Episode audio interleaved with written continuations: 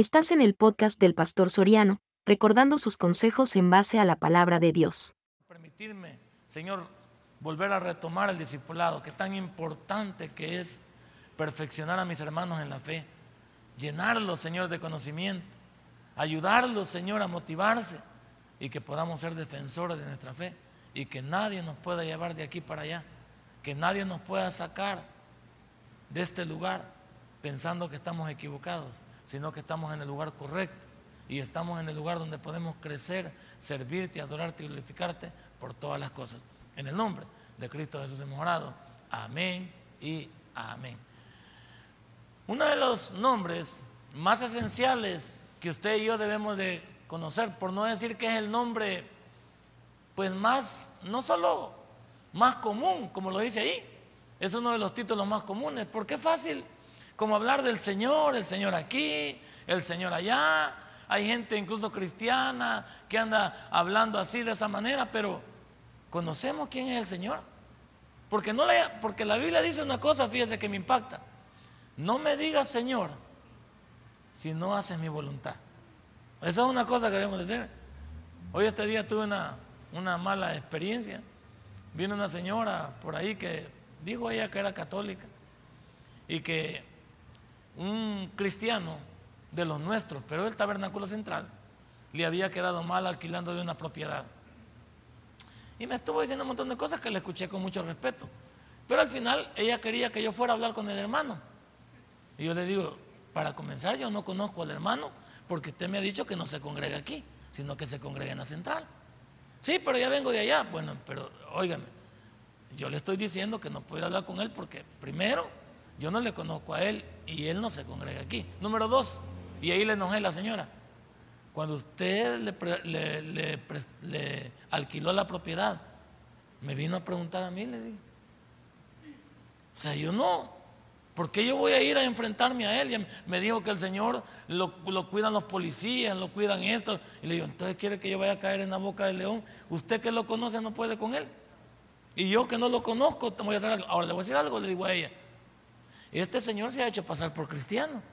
Porque si usted no le ha pagado un año de alquiler, no le queda las llaves del local, ha quedado debiendo como 500 dólares de luz, el agua se la quitaron.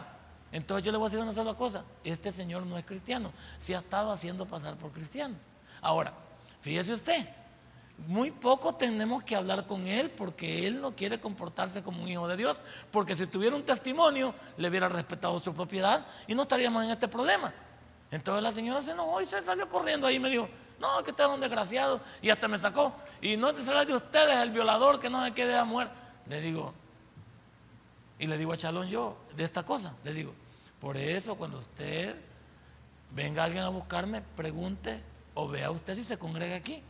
Porque imagine que la mete en mi oficina y, comienza con estas cosas, van a pensar que yo le estoy dando algo a la señora. ¿Qué estoy diciendo? Pero la señora me dijo que era católica, que creía en Dios, que era mejor que nosotros. Y yo también me puedo decir que yo soy mejor que ella. ¿Por qué le decimos Señor? Porque siempre no mencionan al Señor. ¿Cuántos no mencionan al Señor por religiosidad? Pero cuando el Señor es el Señor de mi vida, ¿qué hago yo? Le obedezco a Él y vivo como Él me dice. No hay que andar diciendo Señor y Señor. Aquí la palabra Señor, imagínense, significa deidad, exaltación y soberanía. Deidad tiene que ver con que Él es divino. Él es divino, Él es Dios, no hay vuelta a Dios con Jesús. La palabra deidad tiene que ver con divinidad. Él es divino. Segundo, exaltación. O sea que no hay nadie que se compare a Dios. El hombre aquí se exalta, que uno quiere ser mejor que otro, que aquel porque tiene pista, que aquel porque hace... Los hombres se exaltan aquí y hasta tenemos capas en la sociedad, ¿sí o no? Tenemos capas, ¿sí? La capa de, los, de la sociedad alta, la capa media y la capa de los que, de los que no tienen ningún futuro, según la sociedad. Entonces, ¿qué estoy diciendo? Hasta en la sociedad nos dividen entre ricos y pobres. Pero en Dios sí, ahí se topamos. Porque el único que se merece toda exaltación, todo honor y toda gloria, ¿quién es? Es Jesús. Y que dice el libro de Filipenses, ante Él se doblará toda rodilla de lo que está abajo aquí en la tierra y de lo que está en el cielo, para decir que los que estamos aquí somos mortales, y también los ángeles que viven también en el lugar donde Él está. ¿Dónde quedamos entonces con exaltación? ¿Quién se cree mejor que Jesús? ¿Cuántos andan por ahí creyéndose mejor que Jesús? Entonces estamos hablando de la parte de la deidad, la divinidad de Él y la parte de la exaltación. No hay otro como Él. Y luego la parte de la soberanía. ¿Qué es la palabra soberanía? Que Él está por sobre todo. Él está en control de todo. Que si Él es soberano, significa que a Él nadie, nada se le escapa. Todo está bajo control. Aún el diablo, que es el príncipe de este mundo, no hace nada si Dios no se lo permite. Esa es la palabra soberano. Por eso tenemos aquí un montón de gente que es soberana. El soberano de este país, ¿quién es? Supuestamente el señor presidente de la República. Pero ¿por cuánto es soberano? Por cinco años nada más. Y ni él es soberano, sino que su partido a veces gobierna o gobiernan los que los dirigen, los que los asesoran. Entonces, el soberano del Salvador, dicen, el soberano de México, el soberano de, de allá de qué, de Egipto, el soberano de España, sí, pero son hombres. Este soberano es el que está por sobre todos esos soberanos humanos, porque este es la hablar de soberanía, es hablar de la divinidad de Dios. Entonces dice, un vistazo a una concordancia. Voy a ir por espacio porque a usted hay que explicarle qué es. Una concordancia es como un diccionario bíblico, donde se estudia cada una de las palabras que usted tiene en la Biblia. Cuando usted diga de una concordancia, es todos los nombres posibles que necesitamos conocer en la Biblia lo tiene esa concordancia. Y hay una concordancia que es, por ejemplo, de la Biblia Reina Valera 1960, que es la que nosotros tenemos. Pero también hay una concordancia Strong. Son dos cosas diferentes. La concordancia bíblica es diferente a la concordancia Strong porque la concordancia Strong tiene que ver con los idiomas de la Biblia. ¿Y cuáles son los idiomas de la Biblia? El hebreo, ya vio que estudió laicos, arameo, y griego. dice que no puede. Ahí está. Hebreo, arameo y griego. Cuando hablamos de la concordancia Strong, hablamos de las, de las palabras en el idioma que la Biblia se escribió. Si hablamos del Antiguo Testamento, la concordancia Strong es el hebreo y el arameo. Y si hablamos del, del, Nuevo Testamento, la concordancia Strong es la del Nuevo Testamento. ¿Estamos bien? Pero una concordancia bíblica, ¿cómo que no entendí? vamos a ir por parte. Como yo necesito explicar la palabra, ¿sí o no? Porque dice, un vistazo a una concordancia revelará de hecho que el Señor es uno de los títulos más comunes de Jesús. ¿Qué significa? Que esa palabra Señor aparece en nuestros manuales llamados la Biblia, ¿sí o no? Entonces en la Biblia, ahorita yo le puedo explicar dos tipos de concordancia. La concordancia bíblica y la concordancia strong. La concordancia bíblica son que agarremos en nuestro idioma, en el idioma que nosotros tenemos, el español, agarramos todas las palabras de nuestra Biblia y ahí van a aparecer su significado. Es decir, si agarramos la palabra amor, por ejemplo, van a aparecer los tres tipos de amor que hay en la Biblia. Y todos los versículos que hablan del amor dentro de la Biblia. ¿Estamos bien? La concordancia Strong ya se refiere a los idiomas de la Biblia. La concordancia Strong es los idiomas de la Biblia. Y, los idiomas de la Biblia son tres. El hebreo y el arameo en el Antiguo Testamento y el griego en el Nuevo Testamento. ¿Estamos bien? Y ustedes pueden, o sea, ustedes pregunten que, que lo que no podemos lo iremos a averiguar y lo investigaremos. No es pecado decir no puedo todo. ¿Estamos bien? Va, entonces, por yo necesito explicar porque cuando, les cuando aparece una palabra que yo desconozco, me pregunto, ¿y eso qué es? Pero tiene lógica cuando leemos. El lineamiento que usted trae de la oración le da el sentido de lo que estábamos hablando. Dice, un vistazo, sí, un chequeo, una mirada a una concordancia, o sea, a una parte de la Biblia donde están alineados todos los nombres o todas las palabras posibles que la Biblia tiene y dentro de ellas está la palabra Señor, nos revelará, dice, que es uno de los títulos más comunes de Jesús. O sea, ¿Por qué? Porque en la mayoría de iglesias, sí o no, estamos hablando del Señor. Es que el Señor, y hasta los predicadores es el Señor, y los cristianos el Señor. entonces están, es bien normal hablar de la palabra común, Dios, y la palabra común es Señor. Que el Señor aquí, que el Señor me dijo, que el Señor me habló, que el Señor dice, que el Señor está, que el Señor. Entonces, cuando hablamos del Señor, por yo cuando alguien está hablando conmigo y me dice Señor, yo le digo, el Señor está en los cielos. Porque yo soy un ser normal, porque como no sé si me está hablando en términos bíblicos o me está hablando en, términos humanos. Entonces, es bien difícil decir, el Señor, no, si estamos hablando del Señor, entonces hablemos bien. Entonces a mí, diríjase a mí con un nombre propio mejor. ¿Sí o no? Don Marco Chacón. ¿Para qué le voy a decir Señor? Sí parece Señor, porque ya está también, o sea, no es que, no es que está joven también, está Señor ya, es como a mí, ya, no, yo también ya estoy Señor, pues. Alguien me ve a mí, alguien me ve a mí, no, no estoy joven, yo ya soy un Señor, pero, pero la palabra, cuando nos dirigimos, nosotros que somos cristianos, no podemos andar por aquí diciendo Señor aquí, Señor allá, y de repente le decimos Señor a alguien. Diferenciemos que estamos diciendo los cristianos. O sea, dirijámonos mejor a las, a las personas con nombre propio y apellido. O, pues sí, pero don también es como, es como, te digo don a vos porque, porque te veo de una manera. Y a qué le digo chepe porque lo veo.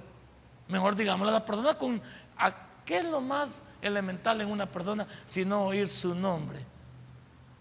Su nombre es lo más elemental, no así se le reconoce uno. Pues.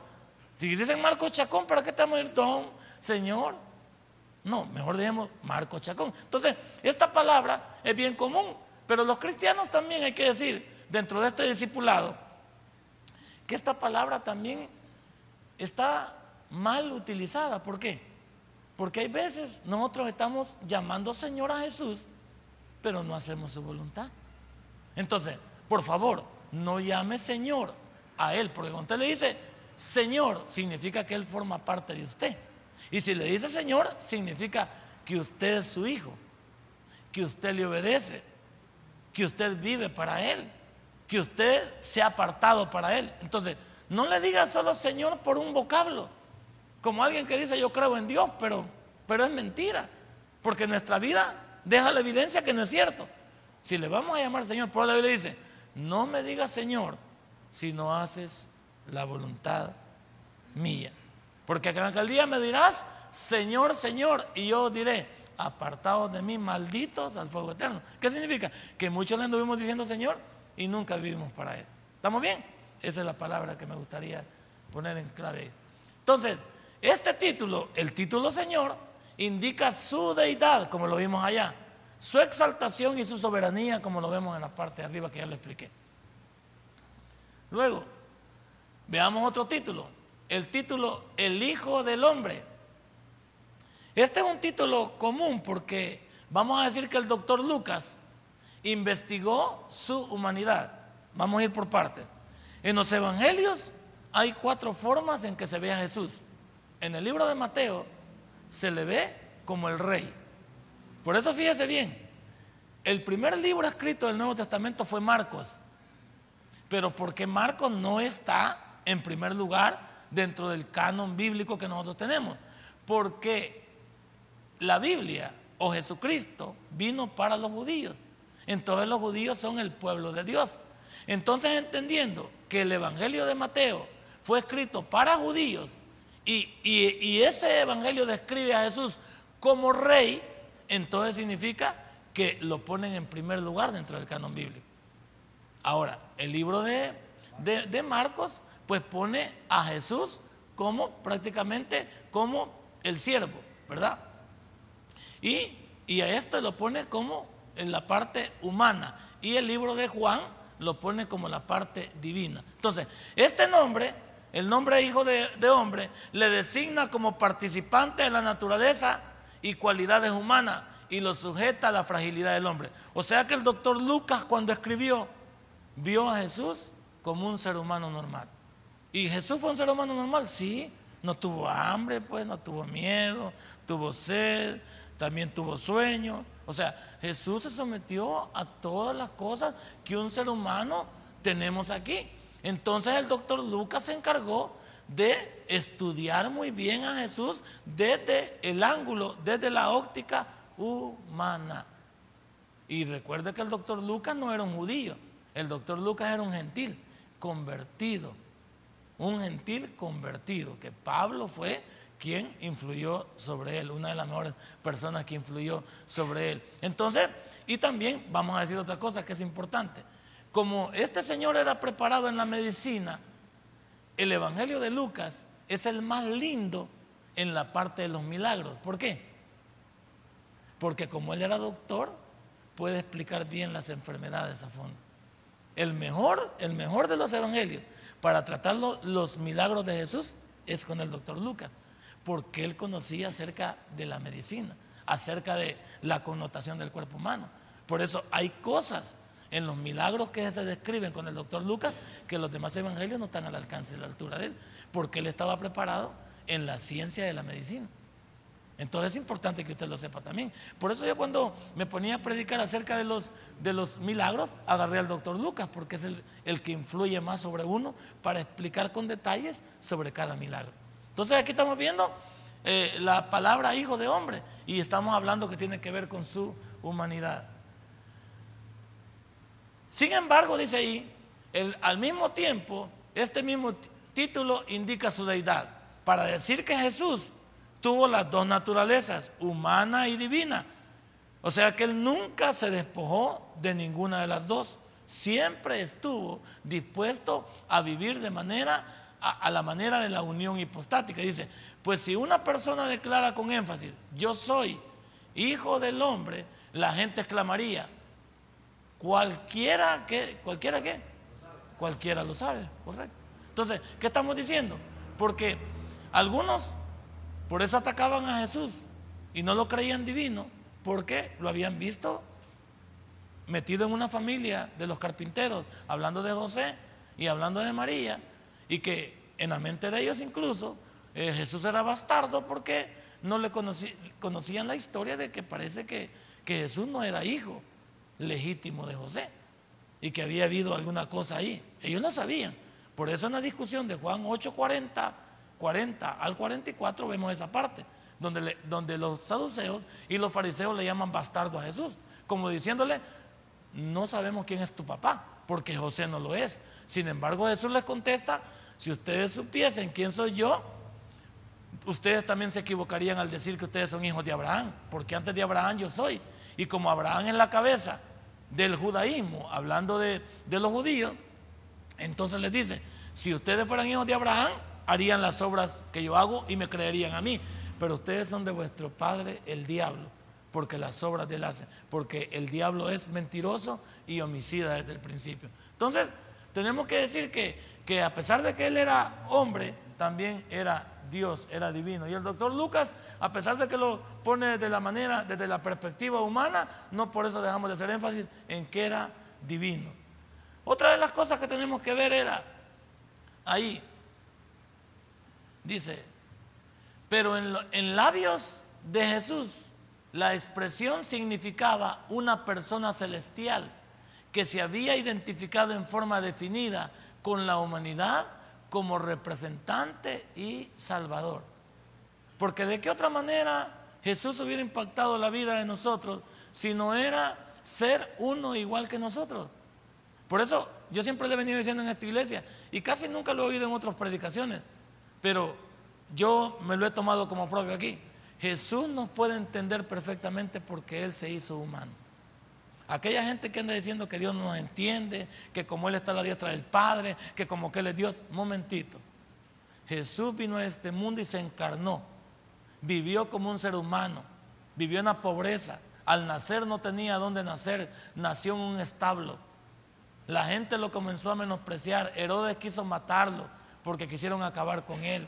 Cuando fue creciendo fue, fue punto de discordia por la envidia, por la división que había dentro de la religiosidad judía. Entonces, ¿cómo no nos va a entender Jesús si él fue menospreciado, fue humillado, porque cuando le arrancaron su barba, lo pusieron su cosa, le pusieron la cruz, lo clavaron, lo levantaron, lo humillaron. Como hombre lo humillaron, como Dios no. Ahora, ¿por qué lo humillaron? Porque lo permitió. Él dijo, yo pongo mi vida y así como la pongo la vuelvo a tomar. Pero nadie me puede decir aquí que Dios no nos puede entender a través de Jesús. Él perfectamente. ¿Y por qué cree que no nos hemos muerto muchos de nosotros? Con tantos pecados que llevamos a cabo porque Él sabe que somos mortales y Él al haber andado en este cuerpo, sabe a lo que, a lo que nos exponemos. Y no se, no se enfrentó al mismo diablo pues, en el capítulo 4 del libro de Mateo. Él, se enfrentó a la, multitud que lo quiso hacer rey y ponerle fama. se enfrentó también a la gente y a sus necesidades, dándoles de comer, sanando, sanando a algunos, libertando de demonios a otros. O sea, todas esas cosas las hizo Jesús. Y por eso puede entender a la humanidad. Y por eso no nos paga de acuerdo a lo que nos merecemos. Porque Él nos entiende. Él nos entiende porque anduvo en este mundo. Y, este, y esta parte de, la palabra eh, hijo de hombre en los labios de Jesús, la explicación que tiene entonces es de un ser celestial que se había identificado en una forma definida con la humanidad, pero sin dejar de ser el representante y el salvador de nuestro Dios también. Luego, nótese también, asimismo, que se trata del Hijo del hombre por excelencia y no se trata de un hijo del hombre. ¿Ve las dos expresiones también? Porque es importante dentro de la, dentro de la semántica y la etimología de las palabras también poderlo entender. Porque también en la manera que nosotros escribimos y nos expresamos es como cometemos errores de interpretación con lo que decimos.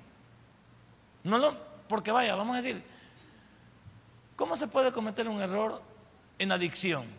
Cuando yo digo Dios, ¿usted qué me puede entender cuando yo digo Dios? Por ejemplo, Edgar, si usted me dice, si alguien dice Dios, así, diciéndolo de labio, no se entiende.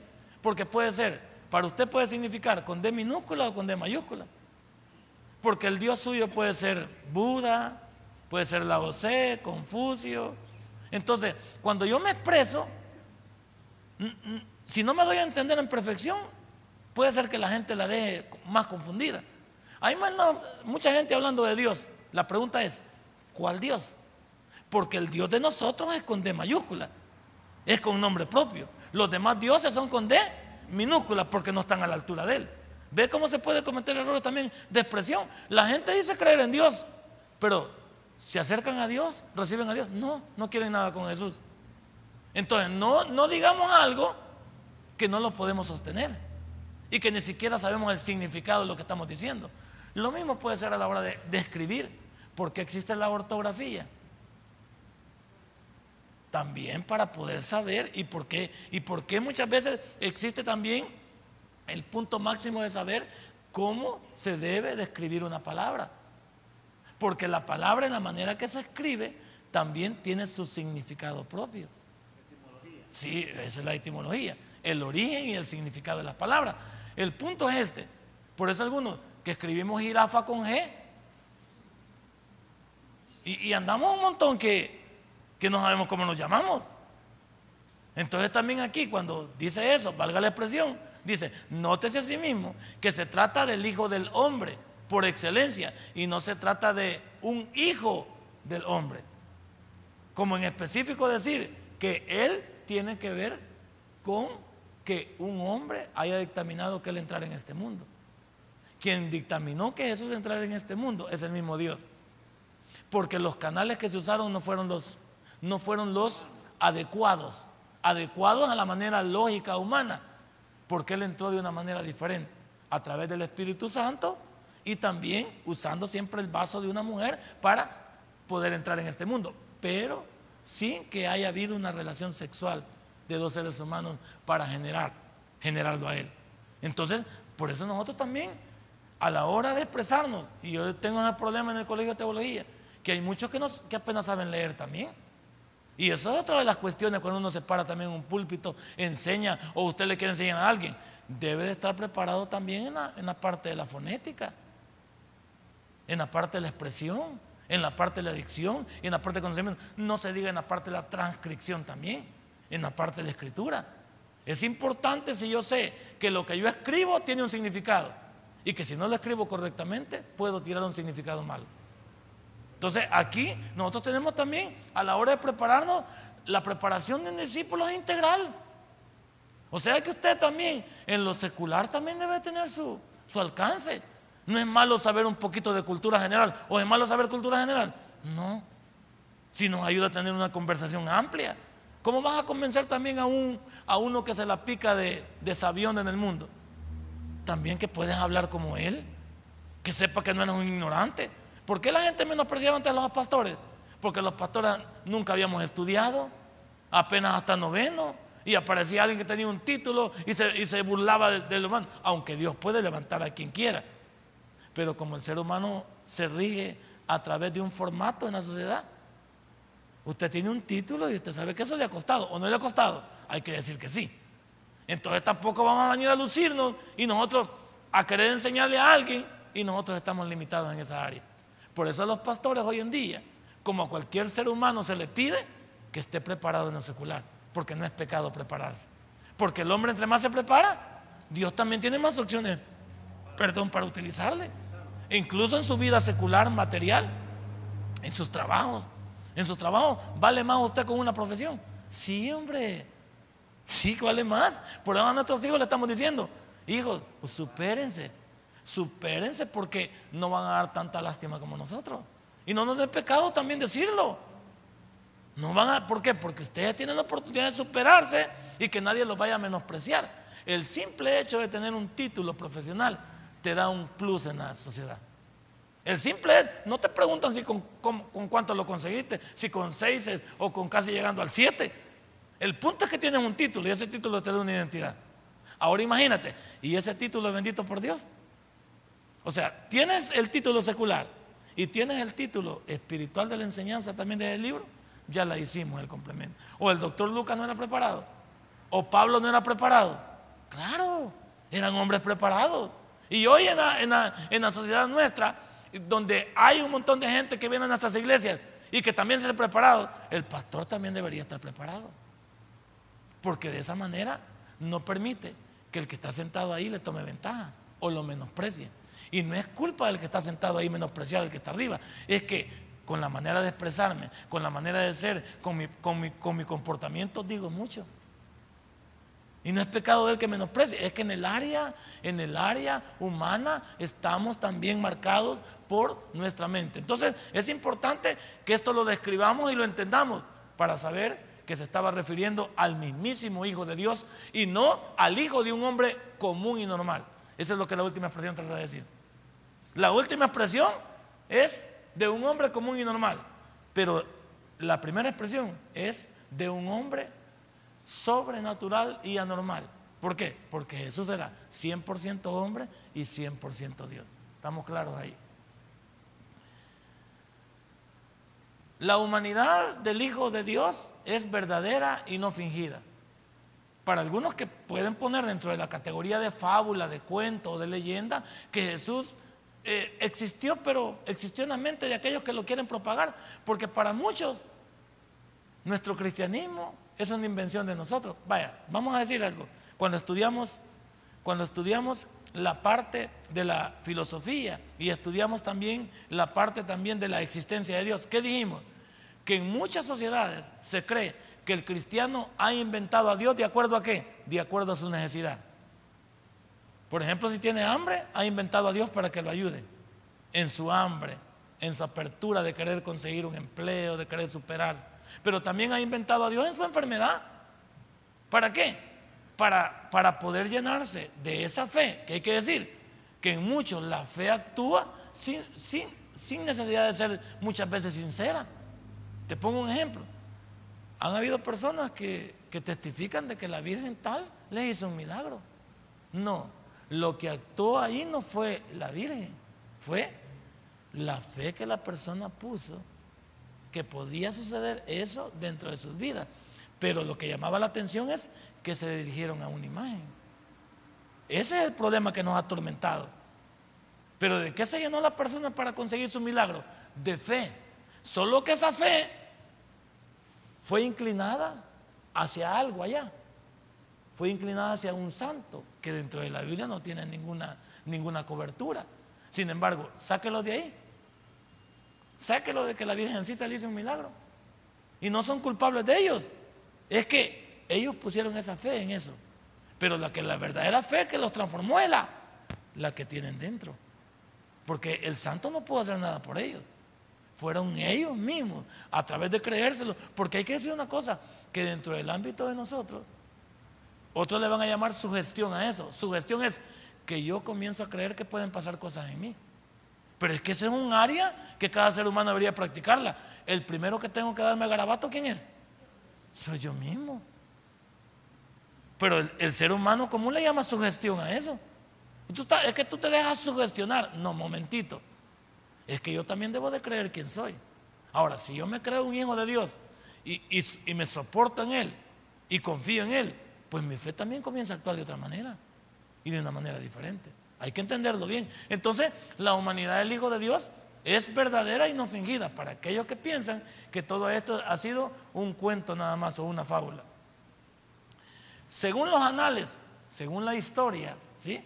Según la historia de las sagradas escrituras, en realidad sufrió hambre, va, ahí está la parte humana, sed, cansancio, dolor y estuvo sujeto en general a las debilidades de la naturaleza humana, pero sin, esa fue la diferencia, que él nunca estuvo marcado por el pecado.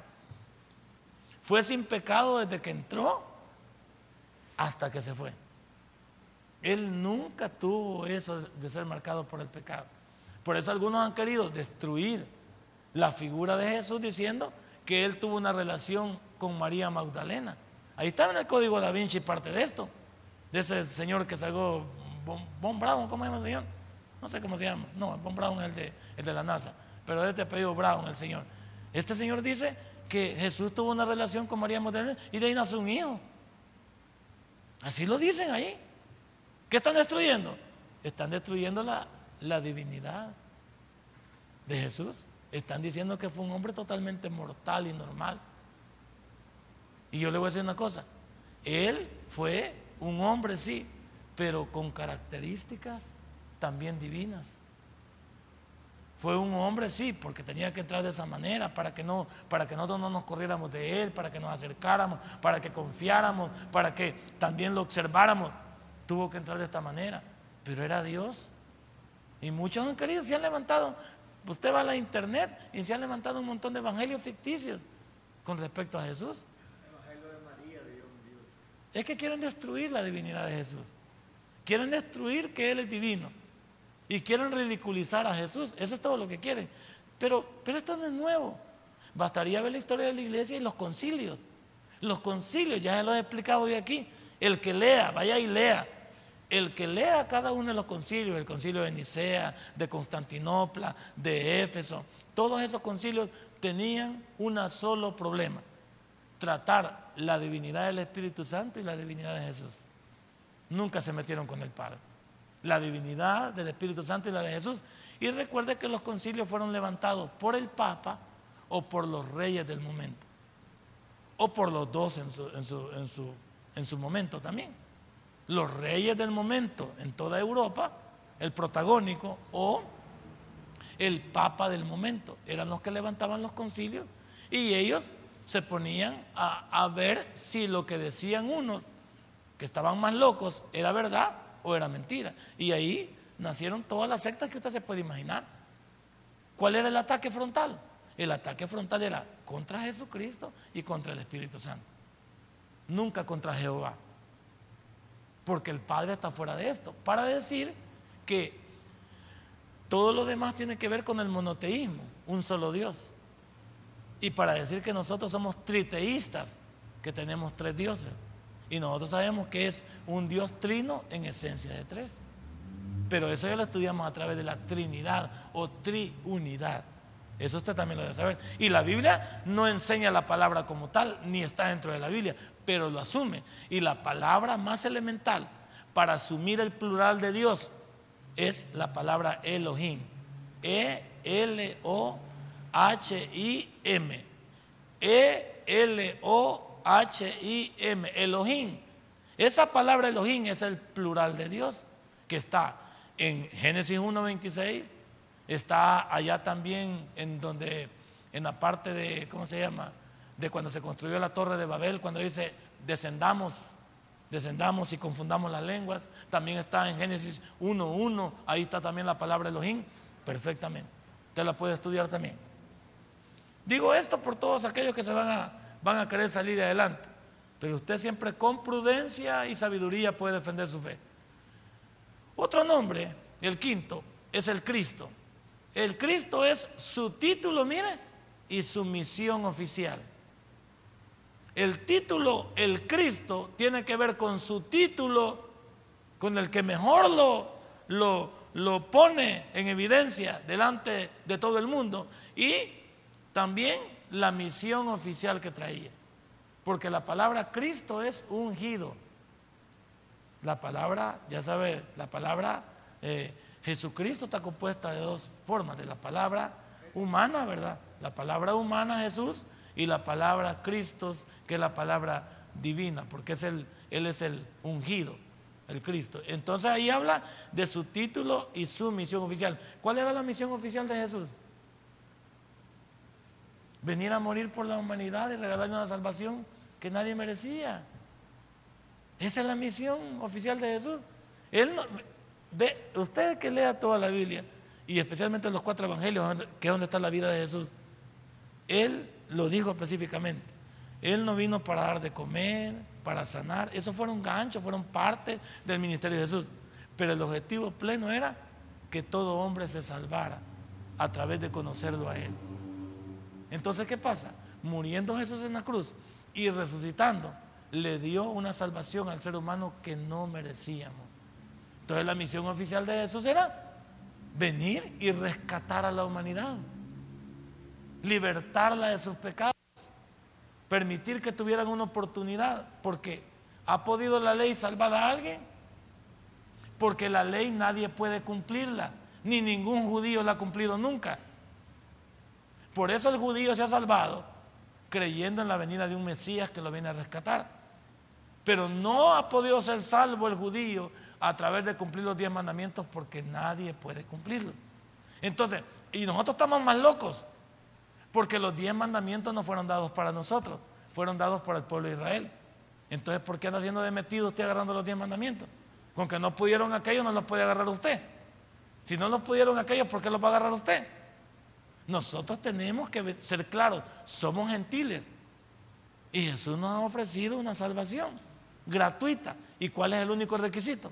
recibirle a Él como nuestro Salvador personal y reconocerlo como el Señor de nuestra vida. Punto.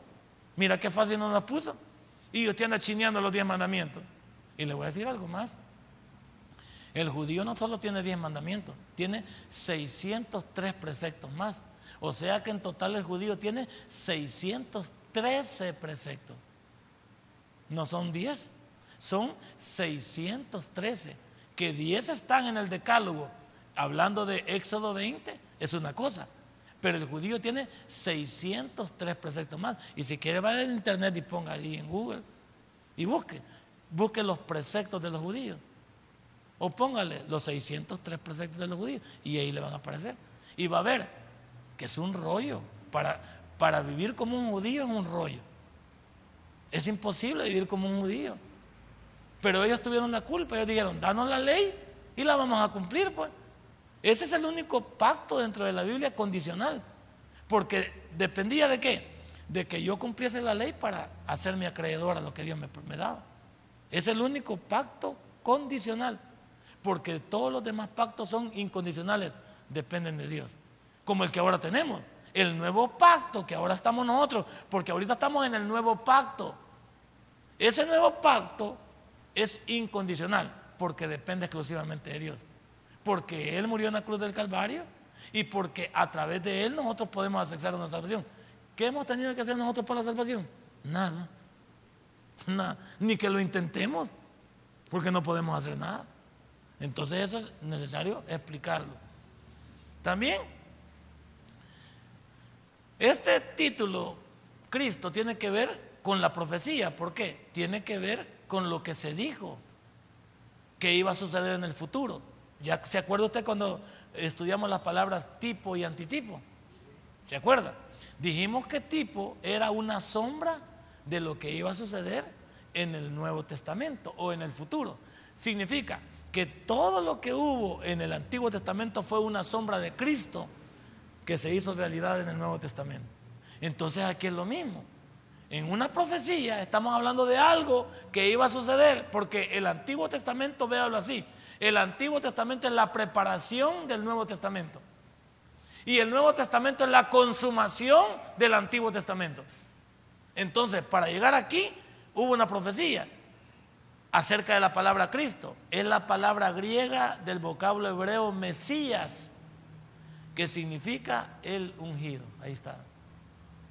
¿Y cuál es el libro más mesiánico que habla de Jesús? Hemos dicho aquí. Ahí está.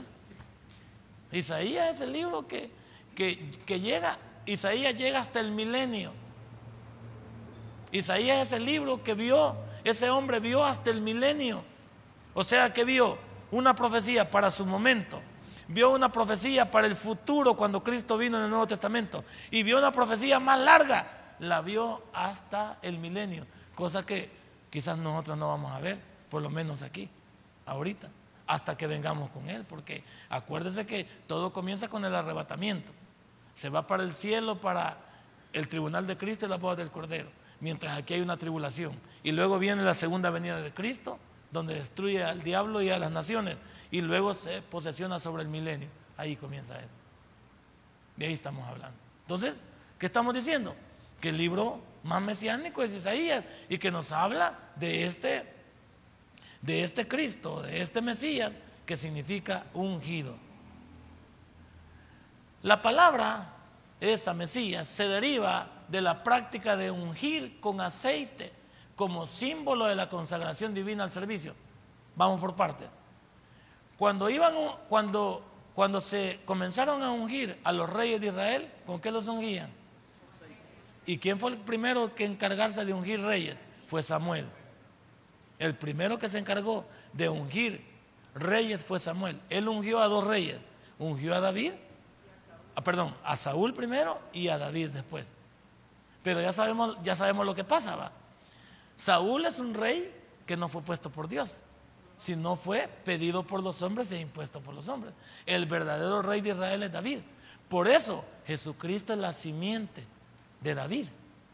Porque a David se le prometió que no iba a faltar rey dentro de su, de su, de su vida.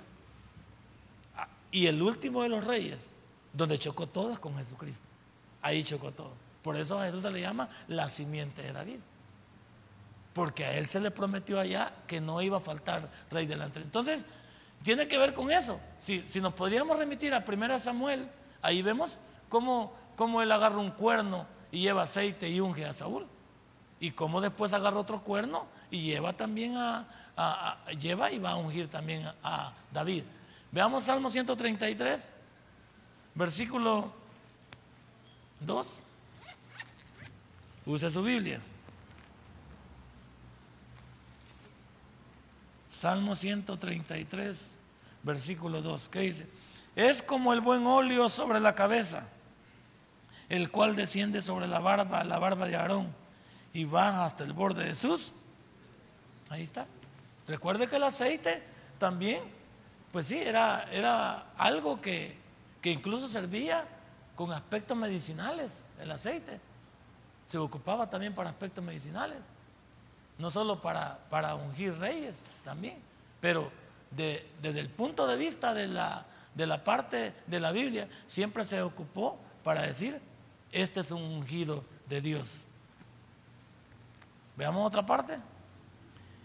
Mientras que sacerdotes y a veces profetas eran ungidos con aceite, al ser puestos en posesión de sus funciones, el título ungido fue aplicado particularmente a los reyes de Israel, lo que le estaba hablando, que gobernaban en calidad de representantes de Jehová. Veamos 2 de Samuel 1.14. Segunda de Samuel 1.14.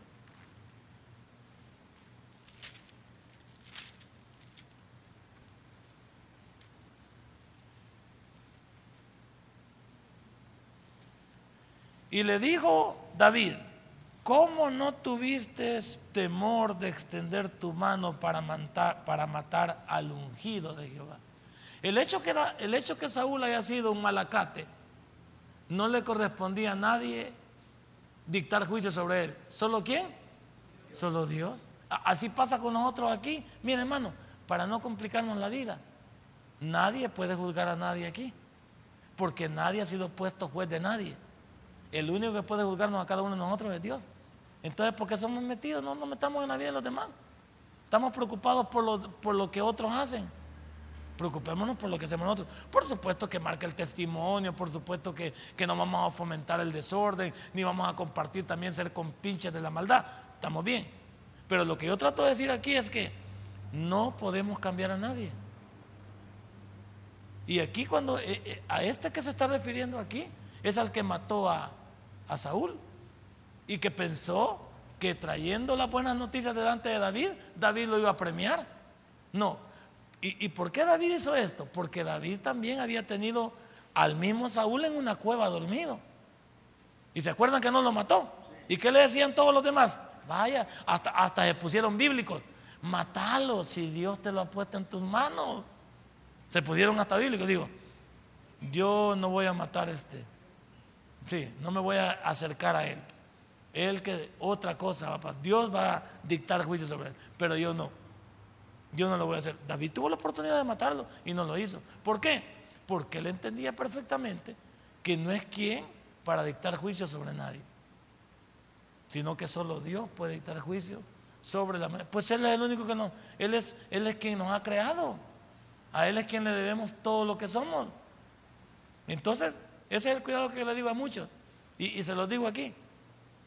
En sus familias, sus matrimonios, con sus hijos. No es atolondrándolos, ni regañándolos, ni exponiéndolos, ni ridiculizándolos, como los vamos a traer al Evangelio. Hábleles de Dios, pero no los denigre. Invítelos, motívelos y denles un buen testimonio. Pero usted no puede obligar a nadie. ¿Entiende eso? Si Dios no lo puede cambiar, ¿lo puedo cambiar yo? No. Para los que tienen problemas aquí con sus esposos, sus esposas y sus hijos. Sus hijos hablo en edades que ya no tiene usted dominio sobre ellos. Si están pequeños, ahí ya no se vale. Ahí usted es quien manda. No es que yo le preguntar a mi hijo si, si quiere ir a la escuela mañana. Yaragán no va a querer ir a la escuela y le pregunta a él si quiere ir. No, bueno, hoy sí quiere ir porque, bueno, vamos a reservar. Entonces, vamos a decir pues que, que mi hijo no tiene, no tiene decisión, la tengo yo. Pero en el caso del que estamos hablando hay que tener cuidado. A la gente no se le obliga. Se le pone en la mano de Dios, se comienza a orar por ellos, se les comienza a motivar. pero de esa manera la gente va a entender ¿Cuál es el momento en que Dios mete la mano y los atrapa? Así es que no se ponga bayunquito en su casa. Pero Jesucristo, ahí dice, es ungido por excelencia, o el Mesías o el Cristo, y sobre él se centralizan las esperanzas de un verdadero reino. O sea, el verdadero reino y el verdadero rey es él. Y como vamos a decir que después de Jesús no ha existido otro rey. Él sigue siendo el rey todavía. Y llegará a ser el que gobierne en aquel reinado del Mesías, allá en el milenio, donde gobernará con vara de hierro. Y donde todos verán, judíos y gentiles, verán quién es el soberano, a quién se le debe todo honor y toda gloria. Pero la humanidad también hoy debería de comprender quién es Jesús como Mesías y como Cristo. ¿Lo pueden, lo, lo pueden hacer? Sí, pero no quieren. Porque Creer en que Jesús es el Mesías o es el ungido es vivir de acuerdo a su voluntad y la gente no quiere hacer eso. Porque la gente quiere vivir en su desorden, quiere vivir a su manera, quiere vivir como ellos quieren. Entonces, creer en Jesús, que es el Mesías y que es el Cristo, es vivir bajo su voluntad y la gente no quiere hacer. Con que hay cristianos que no queremos también. Hay cristianos que nos llamamos cristianos de nombre cristianos porque aquí nos vemos, hasta hermanos nos decimos. Aunque este es mi hijo, siempre que íbamos a cualquier lado antes. Como pues sí, él se crió en el, Evangelio desde pequeño. Entonces él íbamos a la, allá al supermercado y le decía hermanas a las cajeras. Vea, hermana, le decía. Y yo le decía después, ellas no son hermanas. Pero él decía hermana, todo el mundo pensaba que todos eran, eran hermanos porque veníamos aquí al culto. Y iba a pensar, no, ellos no son hermanos. Somos hermanos los que hemos recibido a Cristo como nuestro Salvador personal. Pero ¿qué le iba a decir a usted a un niño que también... Y la señora contestaba, pues, o se quedaba viendo por qué le decía hermana, pero asumía porque el niño le llamaba así, pero le estaba dando un honor que no se merecía. ¿Y cuántos nos llamamos cristianos aquí también? Dice, él es cristiano, ¿de verdad? ¿Será cristiano Chacón? Bueno, solo Chacón lo sabe. No, no es avisa, solo usted lo sabe. Solo usted lo sabe. Yo también seré un pastor yo, como yo lo digo. Solo yo lo sé. Usted también me ve. Y yo, y yo me esfuerzo porque, porque usted vea, pero la verdadera neta la sé yo. Y Dios también que no puedo tomarle el pelo. Y Él nos ajustará las cuentas en el momento justo. Correcto. Ahí no nos vamos, porque nadie se ve en este mundo riéndose de Dios. Nadie. Entonces, la verdad es que hay veces hasta decirnos hermanos es una ofensa para algunos, pues, porque nos llamamos hermanos. Es que no sabemos. Nosotros le decimos hermano y en buena lid. El problema es si el otro es hermano de verdad. Yo le acabo de decir a un, a un, a un hermano de esta iglesia, ¿es usted cristiano? Se queda pensando, ¿es usted cristiano? ¿Por qué le pregunto? Porque quiero que me lo diga él. Porque no, no es que no se le nota, es que yo quiero saber si él está convencido, si es cristiano. Porque puede ser que esté aquí, pero no sabe qué hace aquí. ¿Y por qué podemos venir? Porque me gusta, o porque no tengo nada que hacer, o porque pues sí, comencé a ir ahí, va ahí, y a qué van allá. Cuando no tengo nada que hacer, voy al culto y voy a escuchar ahí al moreno, el moreno o yo. Y no me llama ni pastor ni hermano, sino que voy a escuchar al negrito, voy a escuchar a, a San Martín de Porres, voy a escuchar a él. Entonces, él se viene hasta santo, me dice, me ha puesto el título de santo. Ya casi me ve barriendo y con dos ratones y, un gastillo ahí. Puede ser, ¿verdad? Yo lo digo para que se ría, ¿ya vio? ¿Ya viste, Chacón, que no, lo, no te pongas así, no? Ahora, ya hablamos de la profecía, ahora hablemos del cumplimiento, porque toda profecía está para cumplirse en un 100%. No puede haber profecía, por eso hoy, hoy en día no hay profecía. Le quiero decir que no hay, ¿y sabe por qué no hay profecía? Porque todo lo que necesitamos saber está en ese libro. Y si alguien, si alguien se atreve a ser profeta, tendría que cumplirse el 100% de lo que dice. Si no, tendría que morir. Y queda como un también, como un, un mentiroso. Entonces, cuando hablamos de la profecía ya, es porque aquí va a tener un cumplimiento. Mire, es el testimonio consecuente del Nuevo Testamento. ¿Dónde se profetizó? En el Antiguo Testamento. Entonces, en que Jesús afirmó ser el Mesías o Cristo, prometido en el Antiguo Testamento.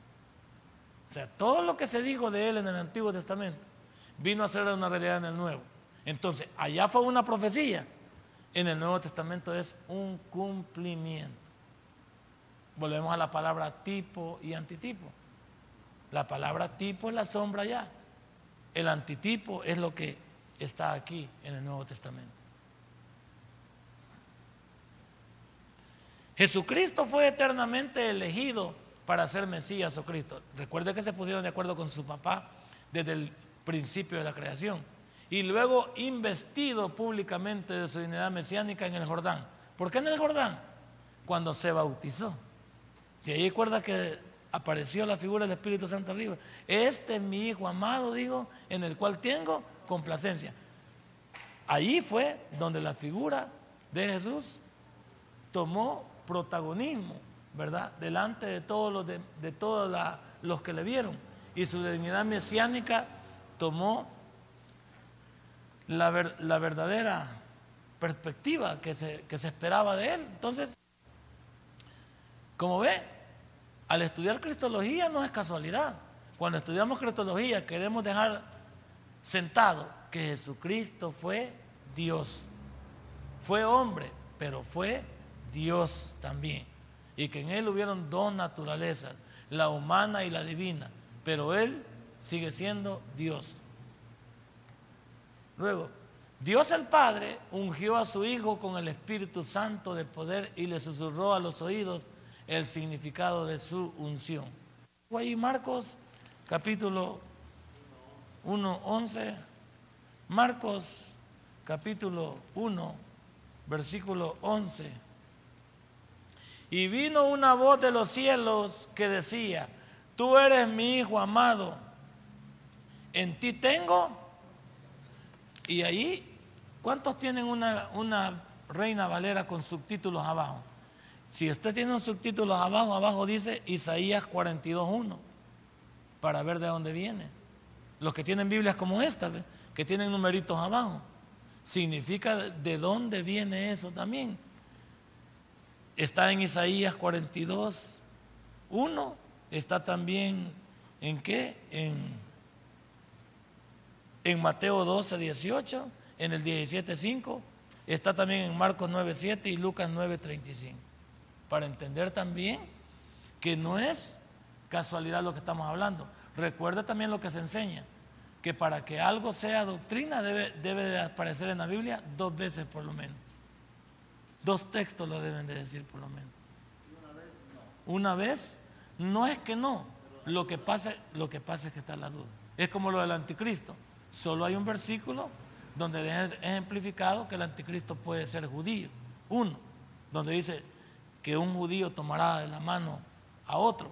Pero es la única vez que la, que la tenemos. Entonces, aunque podemos decir que tiene razón un poco el versículo, en el sentido que el judío no permite ser gobernado por otro que no sea de su misma estirpe. El judío es delicado, ya lo vamos a ver. El judío es delicado en eso también. ¿Qué estoy diciendo? Que el judío no es que se deje, para él el gentil no significa nada. Acuérdese que el judío siempre le ha pedido a Dios que sea una raza cerrada, que no se mezclen con los demás. Entonces, el judío, para que el anticristo pegue y engañe completamente a los judíos, tendría que ser de su mismo linaje, para que ellos no pudieran oponerse delante de él. Los judíos son especiales, son personas que, bueno, los judíos por época eh, han tenido de aliado a Estados Unidos, pero le han, le han obedecido cuando ellos quieren. Y esa ha sido una de las grandes peleas que han habido siempre, que Estados Unidos manda a Israel, pero no puede no puede eh, imponerle, porque Israel siempre sale con la suya. ¿Por qué? Porque ellos no se someten a nadie. El mismo kippah que ellos utilizan significa que entre eso que ellos tienen arriba solo existe Dios. Entre esto que tienen aquí y ellos solo existe Dios. Entonces no reciben orden de nadie. Como mi mujer, pues mi mujer no recibe órdenes de nadie, ni de mí, pues. O sea, para que vean lo absoluta que es ella. Pues. También, en otras palabras, dice ahí, tú eres el Hijo de Jehová, cuya venida fue predicha por los profetas, y aquí te otorga la autoridad y el poder para tu misión, y te envío como mi bendición. Por eso el bautismo no es para salvación, es un mandamiento de obediencia, porque el mismo Jesús a la edad de 30 años se bautizó. Ahí destruimos la figura del bautismo infantil de parte de los católicos. Pregúntele a un católico. ¿Por qué, si ustedes proclaman el bautismo infantil, por qué María no bautizó a Jesús chiquito? Ahí lo topamos. ¿Por qué, ¿Por qué lo bautizaron ya grande? Destruimos el bautismo infantil. Sin pelear, pues. No, que mire que no, que no, no peleemos. Yo lo le pregunto. ¿Por qué? Porque antes se acuerda uno cuando no lo bautizaban chiquito y se estaba muriendo usted, lo querían bautizar para que no le llevara el diablo. ¿Cómo va a llevar el diablo a un niño? Un niño hasta la edad de siete años es un niño. No hay problema con él. Por eso fíjese cómo es la figura de la tribulación. ¿Habrá sexo en la tribulación? ¿Habrá procreación en la tribulación? Sí. Pero si la tribulación comienza hoy y dura siete años y nacen niños durante esos siete años de tribulación, los niños son salvos automáticamente. Son salvos automáticamente. Porque ellos no conocen el pecado. Ellos son totalmente puros, inocentes. Pero ya como usted así, no, usted está averillado, pues. Usted ya está fregado, pues. Siempre, yo también estoy fregado. O sea, no llevamos a ningún lado. Póngase en pie, vamos a recoger nuestros diezmos, nuestra ofrenda y vamos a dar todo por otra semana. Si este mensaje ha impactado tu vida, puedes visitarnos y también puedes buscarnos en Facebook como Tabernáculo Ciudad Merliot. Sigue con nosotros con el siguiente podcast.